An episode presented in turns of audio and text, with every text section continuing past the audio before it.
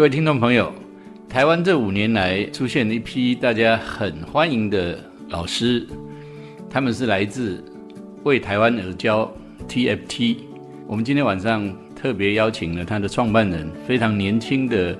一位出色的女孩子，二十八岁刘安婷，来跟我们谈为台湾而教如何开始这个过程，他们遇到各种的艰辛还有努力。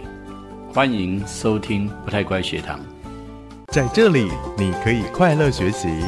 在这里，你可以勇敢逐梦。请听我的天空，我的学校。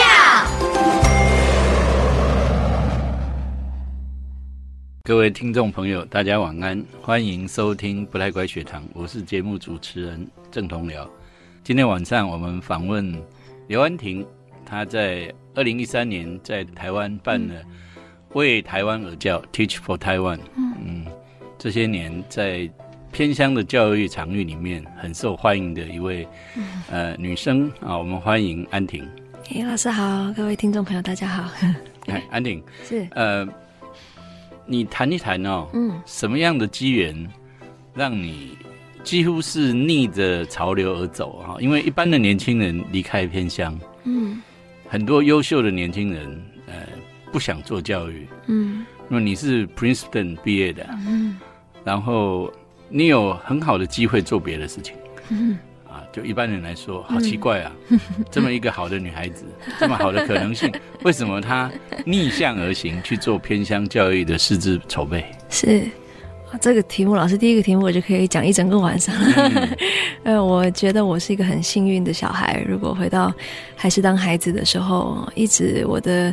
呃，父母亲啊，虽然我的呃成绩在学校里面还算可以，但是我甚至我记得有几次，如果我少数被骂的时候，是因为我太重视成绩。嗯，我父母亲，我妈妈是小学老师，然后我爸爸是律师，呃，从来都不觉得成绩可以衡量一个人，他是一个学习的指标，他重视我的态度等等，但是，嗯，从来不觉得考第一名有什么了不起的。那他觉得有什么了不起的，其实都是说你到底。你做的事情，我妈妈常说，人生不带来，死不带走。所以你到底你这个走这一遭人生路，你留给其他人的那个留在这个世界上的有什么东西？嗯，所以呃，在差不多影响我最大的一个转泪点，第一个可能是我父母亲在我国中的时候。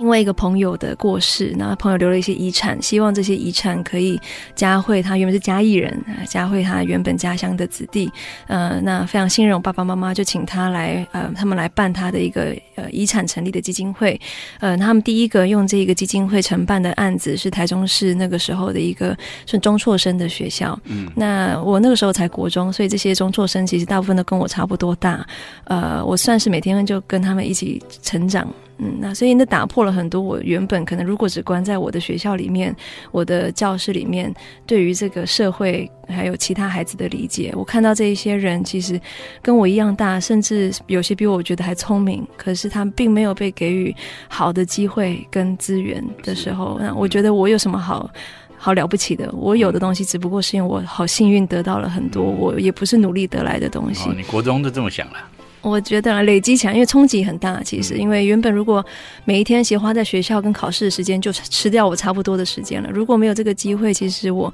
碰不太到太多跟我不一样背景的小朋友。嗯。呃，然后也也没有办法看到这整个世界。我我现在有我所有的东西，可能是什么原因？所以反正这个刺激点之后，呃，等到我到国外读大学的时候，当然中间有碰过也是很挑战我的老师，呃，挑战我说到底你真正想做的事情是什么？所以这一路的自我探索，一直到我大学的时候，原本啊，我小时候其实跟我妈妈说，做什么都可以，绝对不要叫我做老师哦，因为我第一线看我妈妈当老师，其实真的是很辛苦的一件事情，所以我原本就觉得。做什么都不要做，但是我觉得话讲的太早了，因为绕了一大圈还是回来。因为上了大学之后，呃，对我来说最让我觉得啊印象深刻，然后甚至是改变我一生的经历，都跟教育有关系。就是包括我第一个暑假是去非洲去做两个月的志工老师，然后慢慢的，我原本研究的是教育政策。嗯，所以我原本想说，我对教育有兴趣，我也不要走到第一线了，我就从政策的角度来看，呃，所以我原本是从这个想法开始去，而且我是研究落后国家、发展中国家的这个小学的教育，所以去的地方都是一般爸爸妈妈不希望女儿去的地方，所以我以前都开玩笑说，其实我有点不孝，因为我都是买了机票才跟我爸爸妈妈报告，哦，我要去非洲了，我要去海地了，去柬埔寨，啊，就连我去法国交换学生，我都是去他们的贫民窟移民。的区，呃，去研究他们的小学教育，所以，呃，一开始都是抱着研究教育政策的心情，可是，一步一步，其实让我发现更有兴趣的是第一线，在教室里面，老师跟学生之间发生的这个关系，跟，嗯，我常常说生命影响生命的这种历程，对，所以我觉得那是令人着迷的。呃，那我毕业那一年刚好是美国景气最不，呃，算是最低低谷的一年，二零一二。对，所以呃，就连我们这样算是不错的学校毕业，其实都找不太到工作。我觉得那样的危机反而变成是我的一个转机，因为如果工作机会很多，我可能就真的跟着我身旁的同学们有很多主流的选项，但反而因为工作机会很少，逼得我们不得不去想，至少我啦，不得不去想说，到底我真正想做的事情是什么啊？那所以我做了一年的管理顾问之后，我真的觉得绕了世界这么一大圈。呃，我看过很多，好像从经济发展的角度比台湾落后的地方，可是我真的开始有一个心里面的 calling，我觉得，嗯，我在其他地方都是个外国人，呃，那能做事情其实都是有限的。作为一个台湾人，其实台湾也或许有需要的角落，那这些地方有没有什么我可以做的事情，是我在其他地方做不了的？所以，反正经过了很多的我叫灵魂探索，呃，我就回来了。嗯，当初你为什么要选所谓落后的地区去呢？嗯。我高中的时候，因为从国中刚刚讲受到这个爸爸妈妈做事情的刺激，我高中的时候开始成为世界展望会的那个，呃，算是那种呃，一二三十的那个学校里面的叫我不知道叫什么校园大使还是什么，呃，那时候我还访问了后来成为我的媒人的这个杜明翰，那个时候是那个世界展望会的会长会，那那我那个时候一一直很深刻，我每次收到世界展望会，我们所认养的那个小朋友都是呃，可能接受到讯息是非洲的，或者是还就是比较呃这个。所谓发展中国家的这些照片，所以那是我第一个接触的点。我觉得啊，那好像是世界上最需要的角落。呃，所以我我本来高中我甚至那个时候看了不知道哪一些书还是电影，就跟我妈说：“妈，我大学不想读了，因为我看到一些故事是有那个美国的女生不读大学就直接去呃非洲国家创了孤儿院或者是什么。”我说：“哦，我也想像她一样。”那个时候我妈妈跟我说：“你自己都养不活，你还想养别人小孩？”所以她说：“你不是不能去，但是你要先累积你自己的能力。”嗯，所以。后来我终于有机会去的时候，在大学时候呢，是我们教授的一个计划啊，所以我第一个就是觉得好像我已经累积等了很久了，我想去认识这个这一些我好像呃就是一直关注的世界的角落，嗯，所以我就凭着一股傻劲，嗯，我觉得如果我可以去这些地方的话，会让我觉得。很有价值跟意义，这样子。嗯嗯。那创 TFT 就是 Teach for Taiwan，为台湾而教的。嗯嗯嗯。比较立即的因缘是什么？呃，立己的因缘是因为呃，我父母亲所以做了这样的一个，他们从中辍生学校后来到做呃弱势学生的课后辅导，呃之后慢慢的开始认识一些同样在做类似工作的伙伴，所以包括大家可能在现在越来越常听到的，像是台东有孩子的书屋、城坝，呃高雄有个叫飞扬协会，台北有梦想之家，这些都是在跟他们一样在做弱势的客服的这些机构，呃这些机构也因缘际会的联络上。了这一个延长寿总裁的公益平台基金会，他们办了一些联络这些在不同角落努力的人的，算是创业家营啊等等的。这些营队里面，我那个时候刚好是我爸爸呃要主，他好像那个时候负责主办这个呃延长寿总总裁请他主办这个这个活动，他就是跟我讨论说，哎，他们说啊，这个营队是要来讨论我们在这些地方努力碰到的共同的困难，那所以就跟我讨论他怎么设计这个议程，呃，跟工作。方，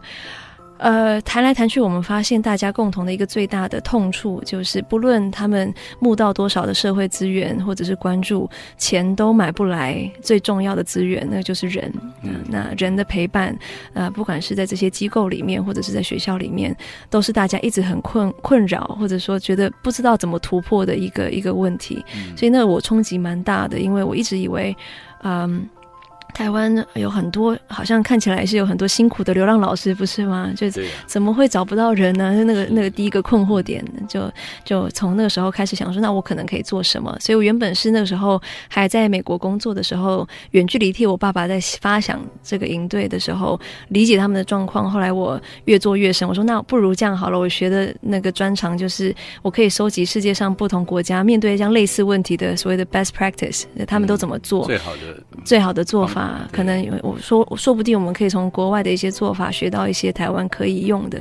那其中一个呃，就是最呃算是成功的模式，就是从美国、英国那时候开始的这个为什么国家而教的一个模式。呃，其实他们的源头更早是美国，更早有一个叫和平部队，呃，就是 Peace Corps 的这种计划，号召算是这个国家最优秀的年轻人愿意投注他的第一份工作，或者是前面年轻几年的时间在。一个呃，就需要他的地方。那他们的阳谋一直都是，其实这些年轻人透过这样的经历，一方面贡献，二方面他自己的人生选择也会开始受到很大的影响。所以他开始接下来的选择，会不是只顾到自己的生涯，可能会顾到这些更重要的社会议题。所以反正我就替他们做了一系列的这样的一个研究之后，他们也很想试试看台湾有没有机会透过这样的一个模式，号召我们台湾有使命感的优秀年轻人投入这些。需要的角落，嗯，所以就像滚雪球一样，慢慢的滚滚滚滚，到后来，原本我从一个顾问，就变成他们问我说，愿不愿意回来协助创办这个组织，这样子，嗯，哦，所以这个组织是你自己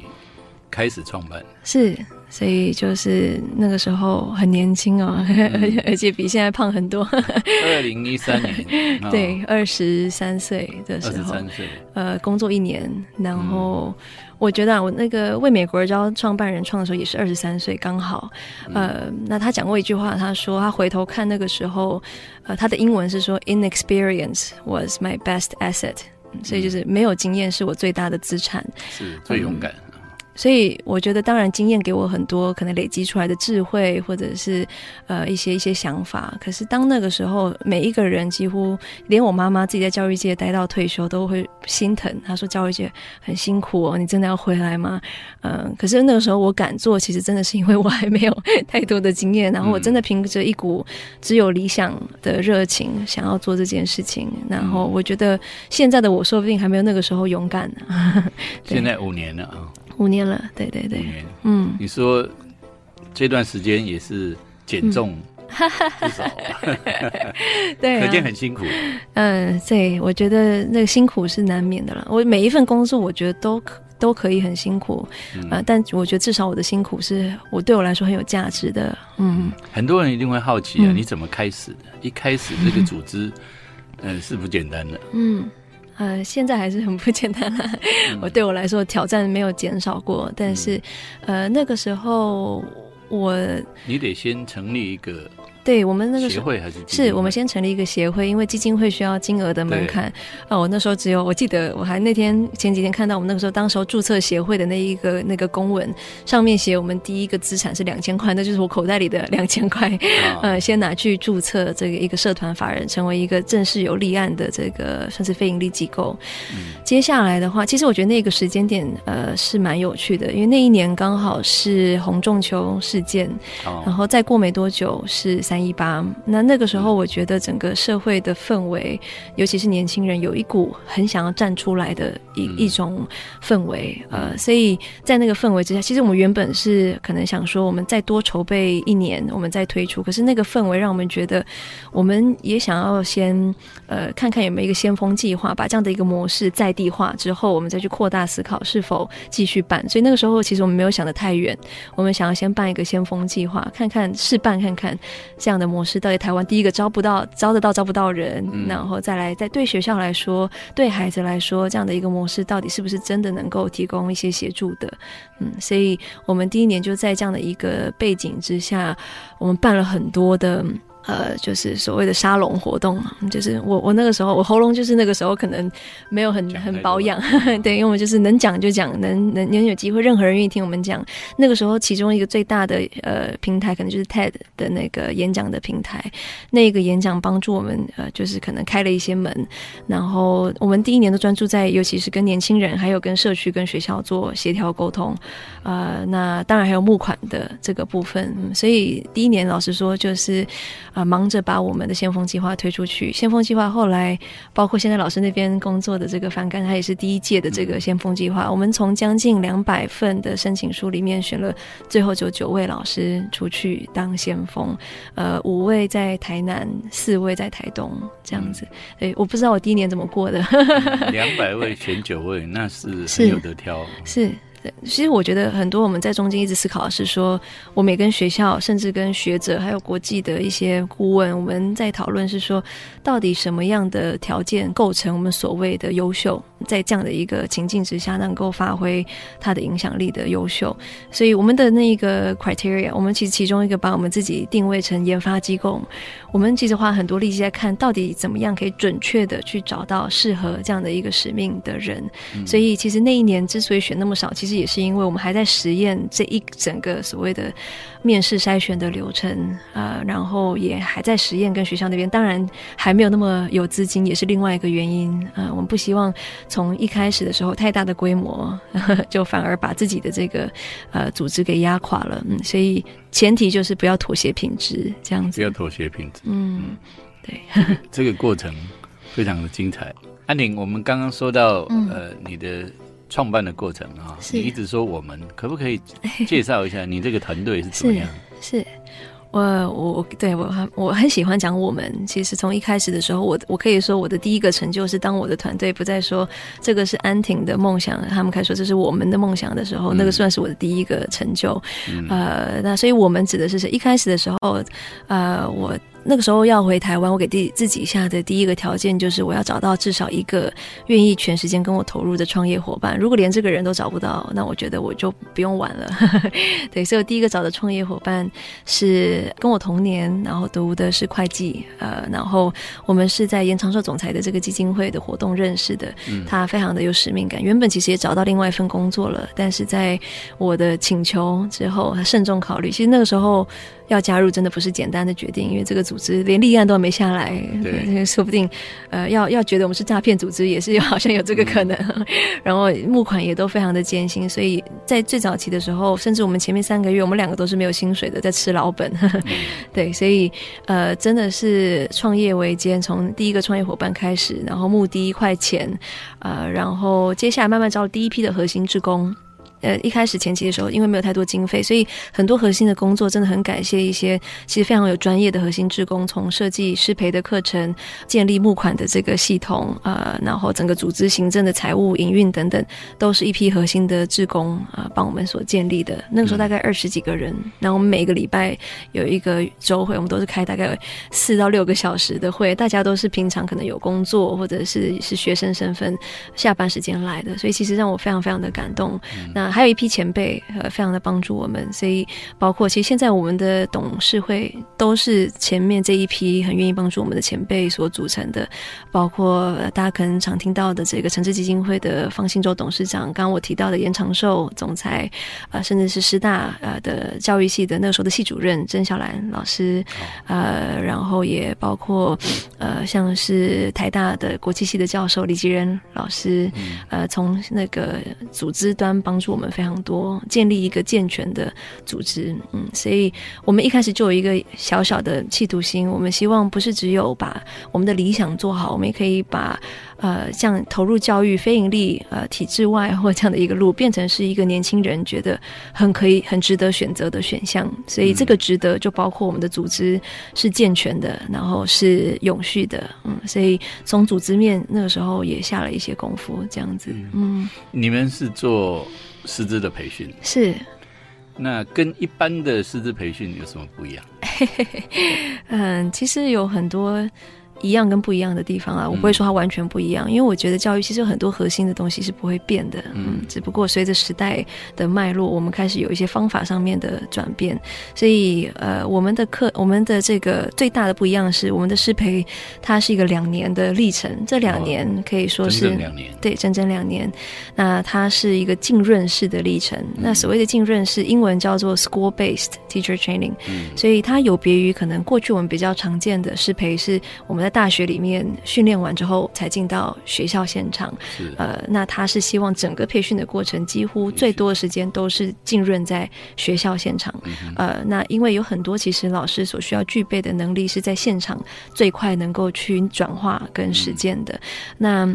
这个两年的过程的话，其实他修的课程的时数跟我们过去的所谓教育学程时数是有过之而无不及的，所以它不是一个捷径的概念。但是它的概念是，当你两年时间你是浸润在现场，你在现场的角色是一个呃，在台湾状况我们是用代理或代课老师，所以呃理论上是一个比较辅助型教学的工作。呃，那这两年期间一边在教学，呃，在基础训练之后进到教学的这一个工作，每一个月都要回来再培训上更多的课程，寒暑假。都回来再继续上课程，除了这些课程之外，还会有督导的体系。校内会有督导，校外我们组织里面也有配一个专业的督导，会定期的去关你的课，然后会跟针对你的状况给予个人化的一个回馈跟这个进步的一个一个一个帮助。对，所以这两年期间，其实有另外一个说法，说有一点像是我们在技职体系里面比较常看到的师徒制。嗯，就是除了基础的课程理论之外，有很多的这一个技术或者是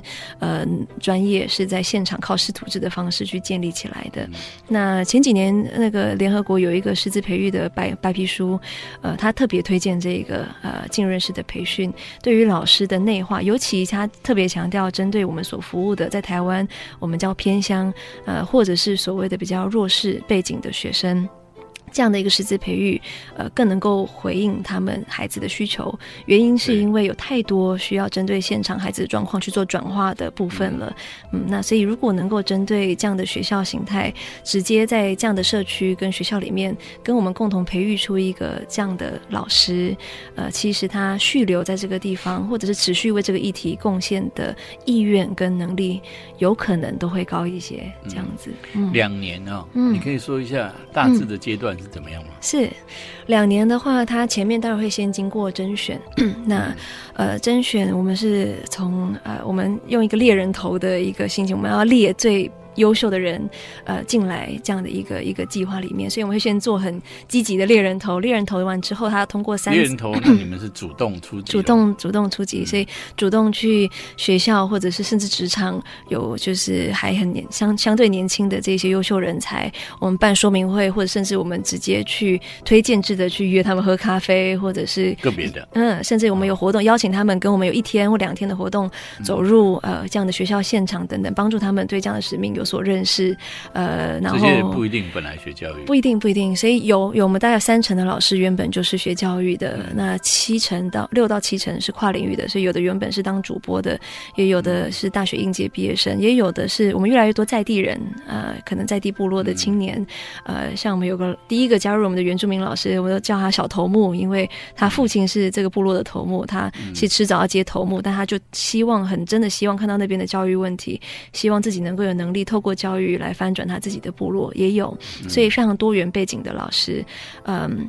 那他们被我们列来之后，当然经过甄选。甄选有三大关卡，第一大关卡是他要从书面交资料之后，呃，如果他进到最后一关的现场面试，我们很重视他的这个先辈的一些特质跟信念。呃，我们一直在探讨说，什么样的一些关于这样的一个所谓优秀的老师，他所需要具备的这一个能力跟特质，有哪一些是可训练，哪一些是很难训练的，需要先辈所具本具备的。那所以。所以很多人都会说，老师需要使命感啊，老师需要同理心、团队合作能力、抗压性等等。可是这一些其实根据研究也也根据实物，真的是很难透过后天的简短的课程去训练出来的。我没有办法给他一个使命感课本 教他使命感这件事情，因为以这个例子来说，一个人的价值体系其实是长时间的养成所形塑出来的。所以我不是要找圣人，但是如果你在这一个阶段没有基本的具备一些对的使命感或者是同理心等等刚刚讲的这些，我们有八大特质的话，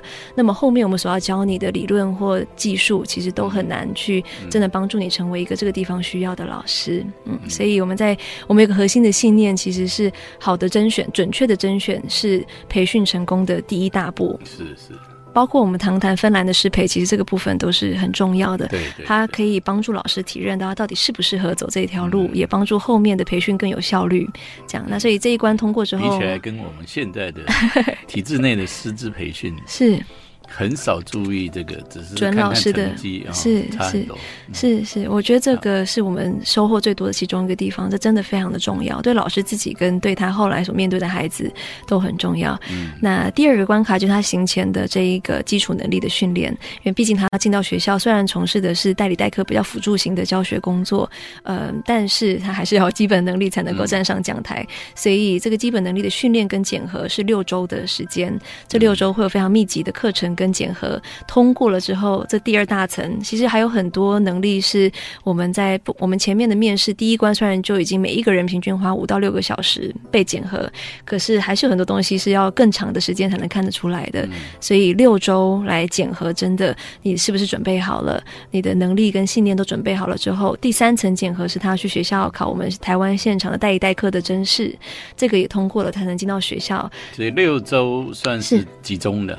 集中的。集中的培训，那六周只是一个基础能力的奠基，确保他能够基本的扮演主要是教学法，教学的部分还有班级经营的部分是第一个基本能力，是基本的能力。那不能够亏待我们的学生嘛，所以他基本的老师要扮演的职责是需要这个时候能够通过检核的。这样子，呃，那所以接下来经过两两年的这个浸润式的培训，呃，那所以这两年的话，他一边在学学校现场教书，呃，每一个月会有一个周末回来再继续培训，然后寒暑假的话各要回来，呃，寒暑假是寒假是一周快两周的时间，暑假下一个暑假是三到四周的时间，呃，那中间的话，除了这些课程，两年的课程加起来大概有五百个小时左右，除了课程之外，就是会有督导。嗯，所以有校内的督导跟我们这边所基金会指派的督导，每一个月前面的频率会高一点，在他刚入校的时候去密集的观他的课，然后有一个支持系统，所以如果不是督导到现场去观课的话，他有线上的这个专业成长的一个平台，会有很多我们台湾现场优秀的资深老师跟校长在上面可能挂着当线上的督导，所以如果他有些及时的问题，他可以团报啊，我们很重视他们自主性，所以他们在现场看到的一些问题，如果是我们课堂里面。没有讨论到的，他们可以有主题讲堂啊，那我们就找一个适合的老师来线上直接开讲，立即的回应，或者是说，呃，就是他们碰到很特殊的案例的时候，他们有个线上可以求救、找资源的平台，这样子。对，这两年他必须要考到代理代课啊，嗯，没考到怎么办？以我们过去的经验啦，因为我们的甄选其实很严格，呃，光是第一关录取率大概就只有百分之十，暑假的六周大概又会只剩下百分之十的百分之九十左右，会在那个删掉大概百分之十，呃，所以其实到那一个时候去学校面试，当然另外一个。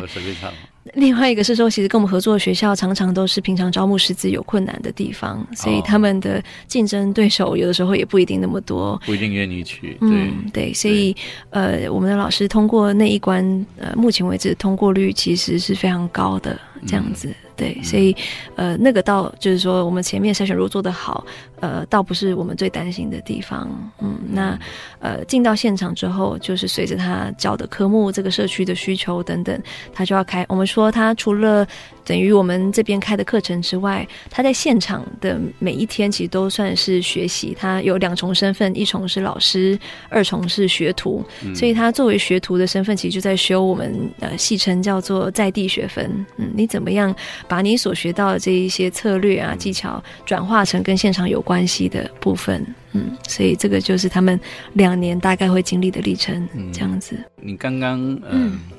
语义之中好像有比 那个你们的老师进入学校真正去教还困难的事情，你可以说一点吗？困难的事情当然很多。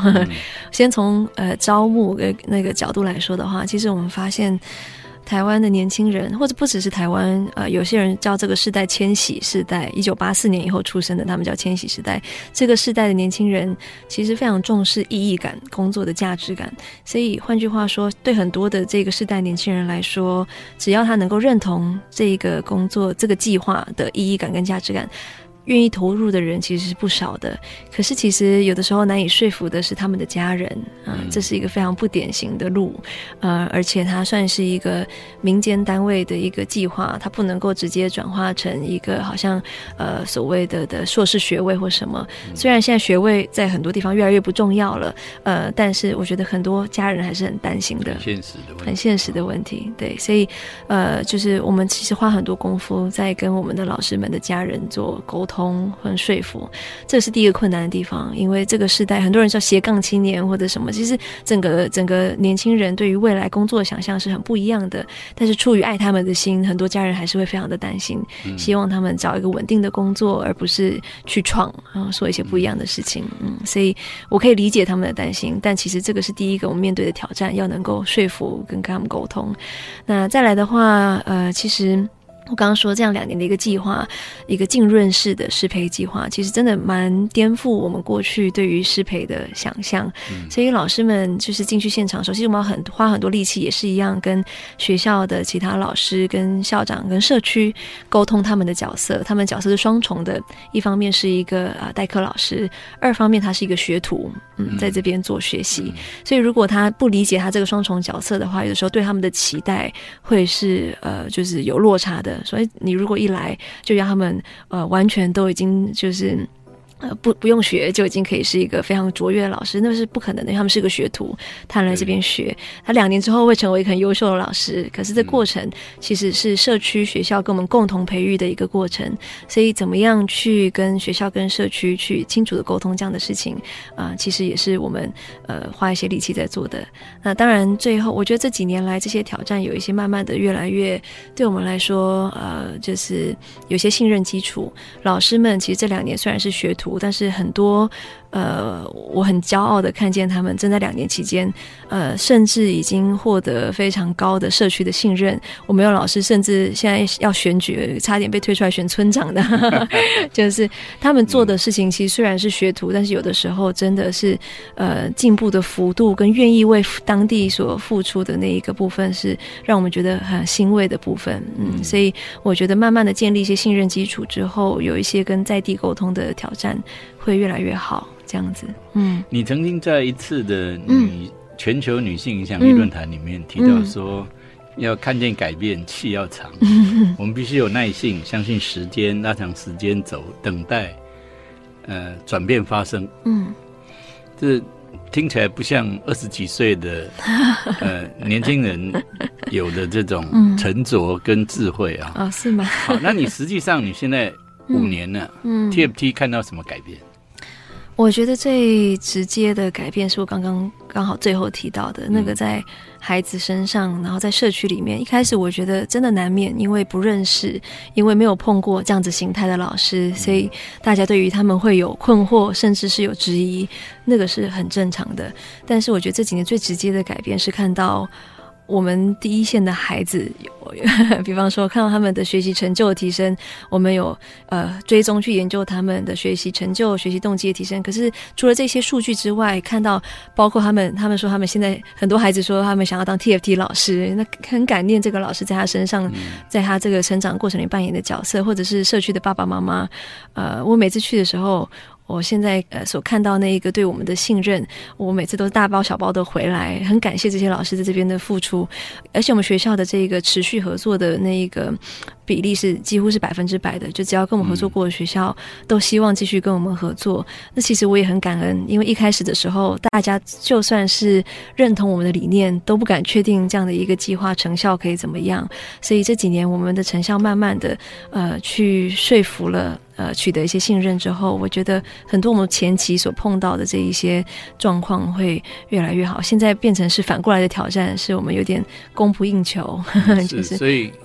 你们一年也平均差不多三现现在现在大概三四十位左右，供不应求。是那有没有扩张服务的打算？因为对我们来说，最重要的前提是不妥协品质。我们认为。就算是学徒，其实都要对品质有一定承诺，才能够进到现场。因为教育不是这么轻易可以去呃为孩子要要负责任的这样的一个事情嘛。所以呃，只要我们能够在这样前提之下去找到对的人，当然我们是希望可以服务到越来越多有需要的地方。嗯，只是因为我们标准可能一直都很高，所以扩张的速度一直不如大家所期待的。所以是。依据每年可以招到多少你满意的人，还是说你每年会有一个目标，要找到多少人？都有。都有。那每年我们会定一个成有一点成长的目标，但是每一年状况其实也要看，嗯，就是像今年的就业状况啊，或者是总体而言整个氛围等等，都会有一些影响。嗯，所以我们每一年都缓慢在成长，呃，但是有些环境上没有办法百分之百掌控的因素，呃，那当然我们自己这个猎人头的功力也可以在更好的话，那说不定我们也可以招更多的人。嗯，但其实对我们来说，规模一直不是我们最。呃，我们比方说，我们不是追求一个市占率或者是什么，那不是我们所追求的目标。我们追求是每一个这些老师，他们能够发发挥的影响力，呃，是高品质的。之外呢，其实我们的阳谋是我们投资在他们身上这两年的时间，两年之后是可以有就是更大的一个影响力的。所以，我们对于两年之后老师们，我们叫他校友。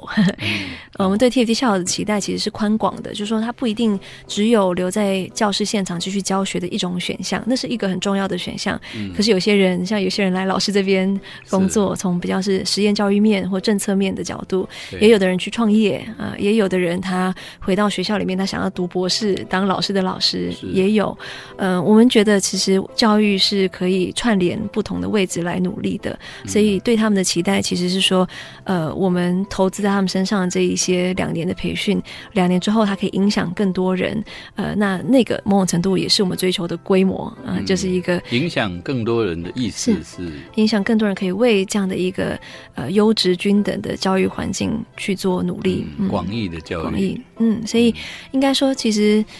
要能够达到一个均等优质的教育环境，需要的角色太多了，嗯，所以我们希望他们扮演的角色是，他们可以思考他们最适合希望扮演的角色有哪一些。老师是一种，可是也有很多其他角色是可以思考的，嗯，对。你刚刚说从嗯。二零一三到现在，嗯，繁重的工作让你减重不少，什么原因让你坚持？呃，对我来说，第一个一定是信仰 我是基督徒，所以信仰是第一个。不过，呃，如果要谈第一线的这个感动是最重要的。如果我们今天老师出去，呃。学生不信任他，家长不信任他，那我就会觉得这个模式是不可行的，我也没有坚持下去的原因。可是真的是因为看到一份一份的信任，那尤其是孩子的社区的校长的。呃，这些信任，我觉得会让我觉得，呃，真的看见他们在现场所发挥的这个影响力。有的时候在第一线不是那么光鲜亮丽，每一天都有什么石破天惊的事情可以发生。但是他每一天的这个累积，他坚持下去的这个过程，呃，真的看到他开花结果的时候，其实真的就是，我觉得这个过程是会令人着迷的，因为你发现你有机会在别人的生命里面扮演一个重要的角色。那其实收获的真的不是只有我们服务的对象，我们自己收获也非常多。嗯，所以我一直都说，我觉得有的时候媒体会说啊，安婷放弃更好的工作或者是机会回来，我一直都不是这样认为的。我认为现在的我其实。呃，比以前富有很多，这不是有钱，嗯，是我觉得富有非常多。嗯，我们所有机会去看见的，然后所经历的这些东西，都不是钱买得来的。那我也会跟，其实跟我算是同一辈的 年轻人说，其实。呃，很多时候我们是最有选择权的一群人，我们有好幸运，有一些机会可以去选择不同的工作的时候，呃，可是到最后，呃，我比方说，我记得我二十五岁那一年，呃，就是有一个身旁的同学的转职潮，大家都说他们觉得他们是他们的工作没有价值、没有意义，或者是不知道到底对社会有什么贡献。其实他是有选择权的。嗯，那当我们在抱怨的同时，我们是不是可以把抱怨转化成做出对自己也是某种程度更呃更富有的一种选择？所以我觉得无私跟自私是一线之隔。嗯，做这个选择，有人说我很无私，可是某种角度我也蛮自私的，因为我自己收获也是非常多啊。嗯，对，所以这我一直都觉得不用太花力气就知道为什么要继续做下去。很多父母。嗯，看到你一定会想说，我想把我的孩子培养成为刘安婷。真的吗？这么不会赚钱？因为他可以这么样的投入，然后自己又觉得呃这件事情有意义，然后真正能够对社会有贡献。嗯，你对于嗯有这种期待的父母有什么建议？他们应该做什么事？好像应该请我父母亲来接受访问。嗯，我觉得我我。我我把我百分之百的人生，如果有什么成就，给我父母亲都不为过，因为我真的觉得，呃，如果我身上任何的好，是都是我父母亲是是最重要的重点。他最重要怎么教你？因为我觉得他是用一份很成全孩子的爱，他不觉得我是他的附属品，呃，他觉得孩子是上帝给他们的礼物，嗯，所以他们要帮助这个礼物可以去发挥他在世界上的价值，呃，所以我一直以来其实。呃，想到我的父母亲，比方说以以我要做回台湾这个不简单的决定的那个时候来说，我记得是我自己很犹豫不决，可是我父母亲是最鼓励我的，他们也会很坦诚的告诉我说，比方说我妈妈在教育界待了一辈子，他会说我真的要告诉你这条路会不好走，会很辛苦。可是，像我爸爸就说：“可是，如果我跟你一样大的时候，我有机会，嗯，去做这样的事情，而我选择没有做到，我现在这个年纪，我是会很后悔的。所以，我不希望你跟我一样，如果有什么后悔。所以，他们，呃，我觉得就是一直以来都是。”当然，我一开始的时候也有说，他们认为一个人的价值不是他的功成名就，而是他真的能够为这个世界可能留下什么一点好的东西啊。所以他们一直是这样去鼓励我的。然后当我碰到一些很重要的选择的时候，嗯，虽然我以前说我很不孝，要去这些很 很遥远，然后父母亲会很担心的地方，可是他们担心完，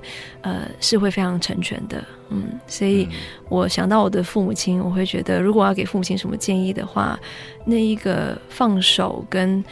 放手不代表不支持他，可是到最后让孩子成全他，真的可能在这个世界上面他想要做，然后而且对这个世界上真的有价值的事情，那份成全的支持，呃，一直到现在都是我可能可以说最重要的力量来源了。嗯，非常感谢 成全的支持。嗯，我想很多父母如果。你们家也希望出一个刘安婷，这可能非常重要的经验啊！非常谢谢安婷，呃，谢谢大家，谢谢。